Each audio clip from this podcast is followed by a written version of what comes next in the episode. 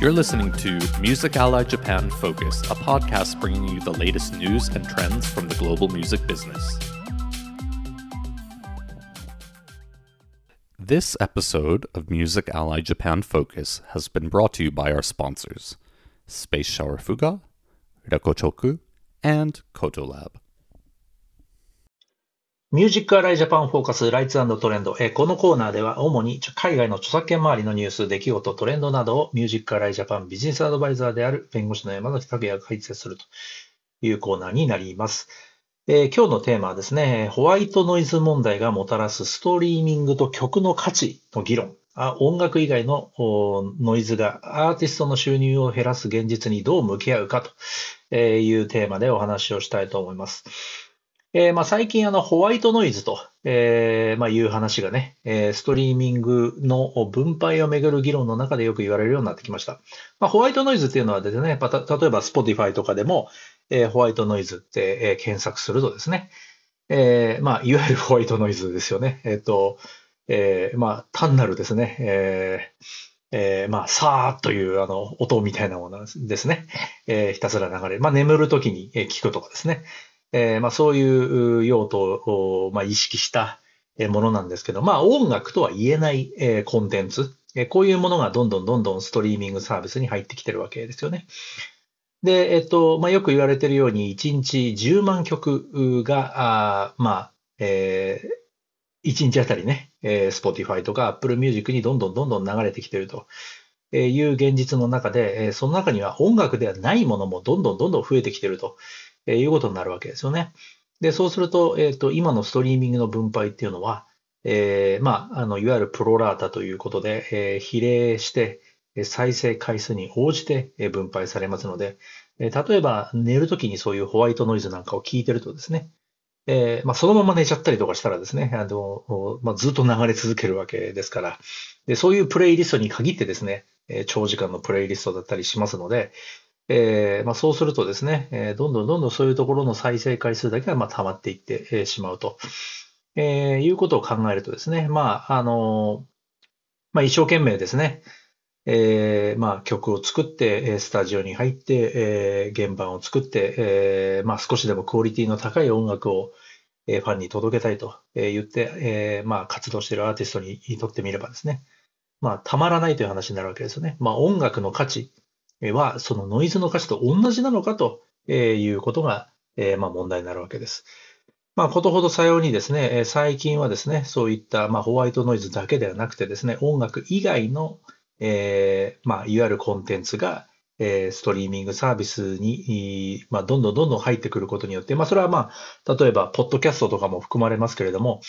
えー AI が作る曲だったりとかですね、えーまあ、音楽とは言えるかもしれないですけれども、まあ、人間が作った、まあ、いわゆる著作権が認められるようなものではないっていうことまでも、えーというものまでも含まれてきているという現実を考えるとですね、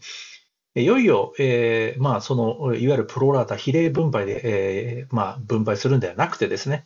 え音楽の価値、えーそのコンテンツの価値っていうものを考えて、それに応じた分配をすべきなんじゃないかっていう議論が、まあ、いよいよ盛り上がってきてるわけですよね。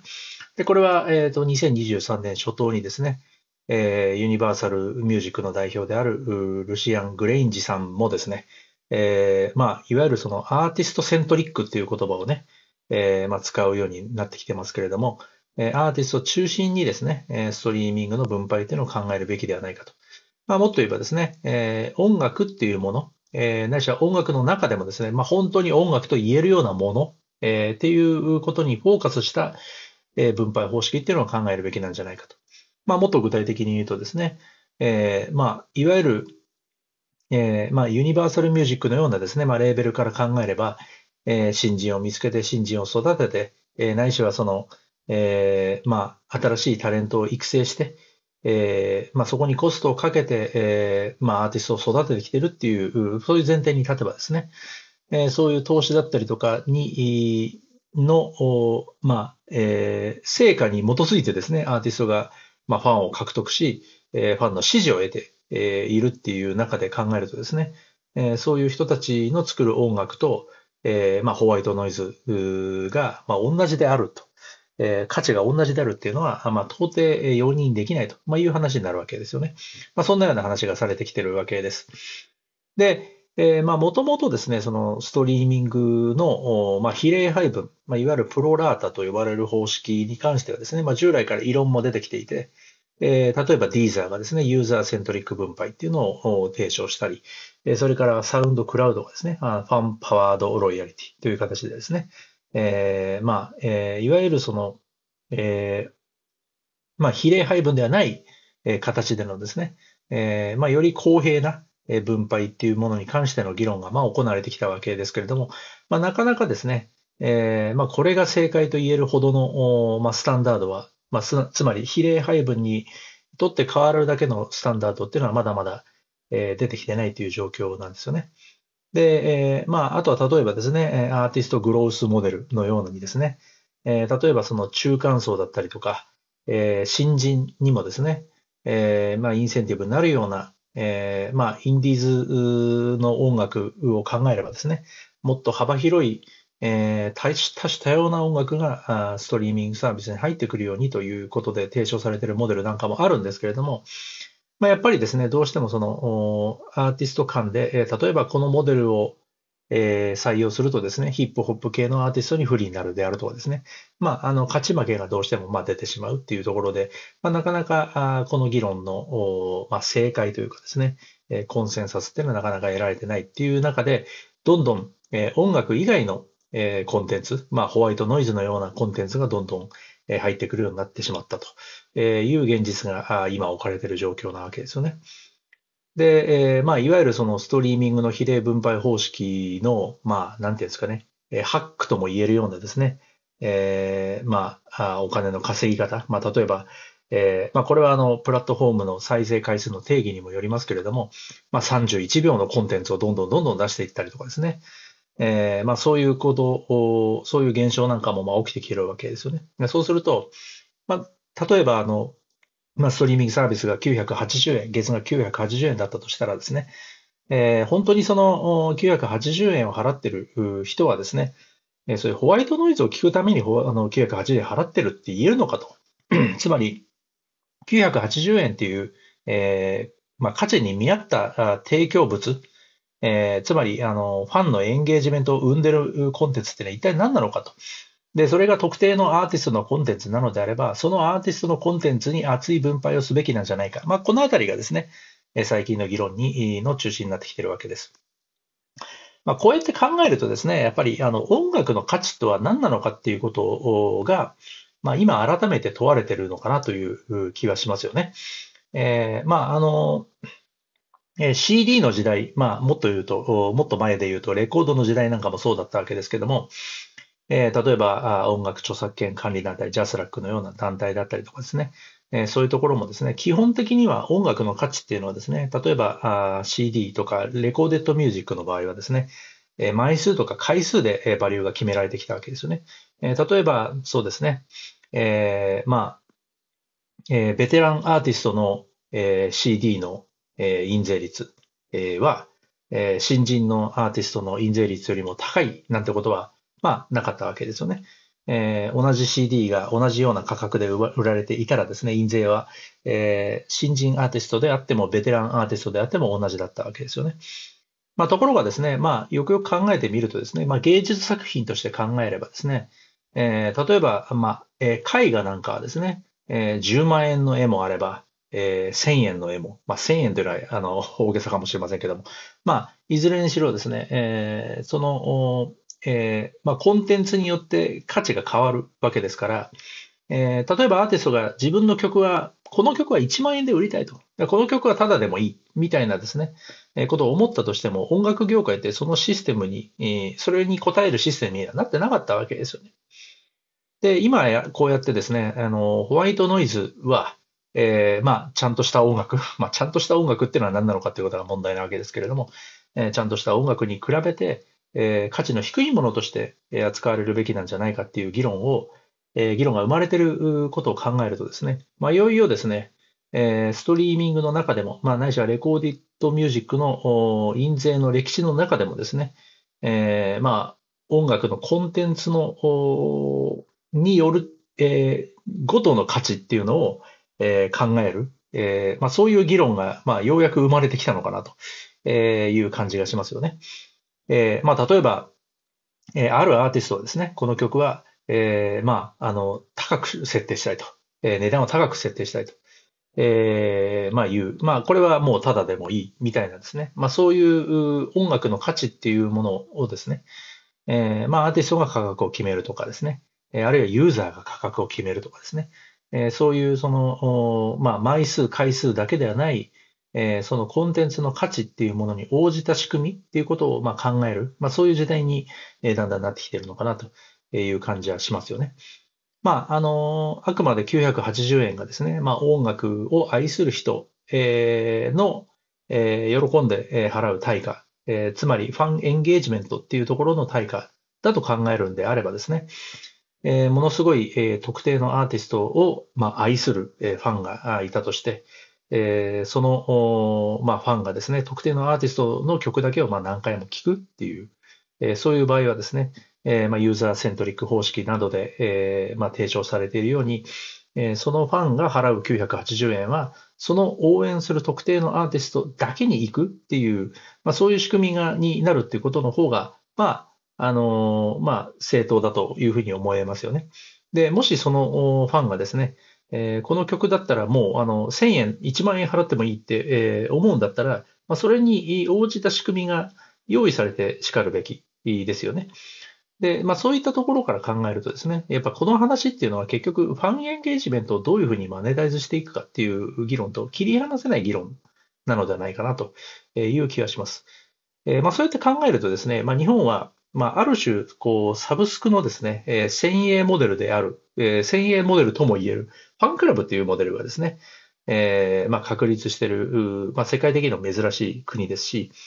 それがさらに進化してですね、ファンエンゲージメントのマネタイズっていう意味で考えると、まあ、クラウドファンディングであるとか、まあ、いわゆる投げ銭であるとかですね、まあ、スーパーファンからのマネタイズの方式もまあ進化しつつあるわけですよね。まあ、そう考えると、まあ、この議論を、まあ、未来、えー、ないしは未来予測っていう、まあ、観点から見るとですね、まあ、二つの方向性の話になっていくんじゃないかなというふうに思います。えー、一つはですね、えー、まあ今お話ししたようにですね、まあストリーミングの、まあ1日10万曲ととも言われるですね、コンテンツがどんどんアップされている中でもですね、まあその10万曲の中でもですね、えー、価値の高いものとそうでないもの、えー、があるのではないかっていうですね、え、コンテンツの価値の差別化をしていくっていう、まあそういう議論ですね。コンテンツの価値をですね、えー、まあ適切に評価する、えー、何らかの基準っていうのを考えていく。えー、まあ音楽と音楽以外っていうのももちろんそうでしょうし、まあその場合は音楽をどういうふうに定義定義するのかっていうこともあるでしょうし、まあ音楽の中でもですね、AI が作った音楽とそうでない音楽だったりとか、えー、まあひょっとしたらですね、えー、ファン層が、えー、まあ特定のファン層がですね、まあお金を持っているファン層だったりとか、まあ特定のジャンルだったりとか、えー、そういうことに応じて、えー、価格の違いが出てくる。まあ、こういう議論も、えー、出てくるかもしれませんし、まあ、そういう一方ではそういうストリーミングのコンテンツの中での、えー、それぞれの曲の価値っていう議論に結びついていくでしょうし、まあ、他方でですね、まあ、そういうストリーミングの中でですね、えー、正解を見つけるのは大変なので、え、ストリーミングはストリーミングとして置いといて、え、それ以外にですね、えアーティストのエンゲージメントをマネタイズする別のプラットフォームに、えいかにコンバージョンしていくかと。えそっちのモデルを進化させていく。まあ、そのスーパーファンの人たちはですね、ストリーミングではなくですね、え、まあ、アーティストのファンクラブだったりとか、まあ、他のエンゲージメントをマネタイズするプラットフォームに導いて、え、そこでマネタイズをする。まあ、そういう方向。まあ、この二つがあるのかなというふうに思います。まあ、ですんでですね、この、まあ、一方で、え、この一番目のですね、ストリーミングにおけるコンテンツを、まあ、コンテンツの価値をどういうふうにこう差をつけていくのかっていう議論と、え、もう一つはそのストリーミング以外にどういうプラットフォームを用意していくのかというところ。まあ、この二つで、え、まあ、どのような方向性が、え、まあ、え、生まれてくるのかっていうのが、まあ、2023年以降、非常に注目の、えー、ポイントになるんじゃないかなというふうに思います。えそしてですね、その、えー、まあ、ストリーミングの中でですね、えー、まあ、その価値を変えていくっていう議論ももちろんそうなんですけども、えー、まあ、ストリーミング、例えば、こう、じゃあ、サウンドクラウドがやってる、あの、ファンパワードロイヤリティシステム、ファンパワードシステムっていうところからですね、えー、まあ、データが、えー、導き出せ、出されて、例えば、えー、まあ、えー、アーティストの、に支払われるロイヤリティのほとんどはですね、例えば、えー、極めて特定の、まあ、例えば10人ぐらいのファンによってですね、えー、生み出された、まあ、そういう収入だということが仮に分かった場合はですね、え、アーティストに関し、アーティストの側にとってみれば、その10人って一体誰なのかと。え、その10人に、あの、感謝したいとか、その10人にもっとなんか、えー、お返ししたいとかですね。まあそういうふうに、あの、思うようになると思うんですよね。まあそうすると、そこに、あの、新しいファンエンゲージメントと、えー、の進化みたいなのが生まれてくるわけですよね。まあそう考えると、結局、えー、そのストリーミングで、えー、まあ、どういう人たちが何回聞いてるのかっていう、その、まあ、ファンの属性とか、ファンのインセンティブだったりとか、あるいはその、え、ファンの行動みたいな部分が、え、ちゃんとアーティスト側に公開されて、え、しかもですね、え、そこが、あの、まあ、アルゴリズムに不当に導かれることなく、え、まあ、特定のアーティストのファンがですね、ちゃんと忠実に、えー、あの、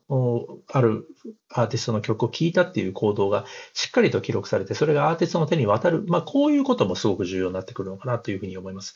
えー、と考えるとですね、やっぱりこう、えー、まあ、えー、さっきの2番目のそのストリーミングからあ別のプラットフォームにコンバージョンしていくっていう時にですね、えー、そのストリーミングで、えー、どれぐらいのデータが、えー、まあ、ちゃんと透明性ある形で、えー、アーティストの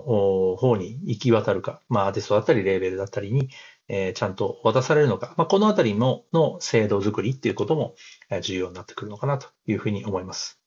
えー、以上ですね、今日のお話はですね、まあ、ホワイトノイズ問題がもたらすストリーミングと曲の価値の議論という話でしたけれども、えー、まあ、2023年の一つのまあ大きなテーマ、ホットトピックとしてですね、こういう、え、まあ、ストリーミングにおけるですね、様々なコンテンツがたくさん入ってくることによる、まあ、価値の希釈化というかですね、価値が薄まっていく問題、え、そういう問題なわけですね。えー、まあ、そういうところに対しての、えー、議論からですね、えー、未来に、えー、まあ何、未来予測として、まあ、今からどういう行動を取るかって考えたときにですね、まあ、改めて、えー、一番目のポイントとして音楽の価値、とは何なのかという話と、もう一つは、えー、ファンエンゲージメントのマネタイズ方法として、ストリーミング以外の、まあ、オルタナティブなプラットフォームというのをどういうふうに進化させていくか。まあ、このあたりがですね、ポイントだとえいうお話をさせていただきました。えー、以上ですね、えー、まあ、あの、このコーナーでですね、えー、まあ、主に海外の著作権周りのニュースで今日とトレンドなどを取り上げてますのでですね、え、まあ、いつもお話ししてますけれども、まあ、こういうトピックをお話ししてほしいとかですね、え、ご要望等ありましたら、ミュージックアライジャパン事務局の方まで、え、お問い合わせ、え、要望を出していただければというふうに思います。え、それでは今日は以上になります。ありがとうございました。このポッドキャストは、日本人アーティストやインディレーブルを支援するデジタルディストリビューター、スペースシャワーフが NFT 対応のミューケットで音楽ファンビジネスを支援するレコチョクとデジタルアクティベーションツールボムの上デジタルマーケティング支援業務を行うコトラボ。の提供でお送りしました。Thanks for listening to this episode of Music Ally Japan Focus. For more Music Ally Japan content, visit our official Facebook, Twitter, and YouTube pages or our website, www.musically.jp.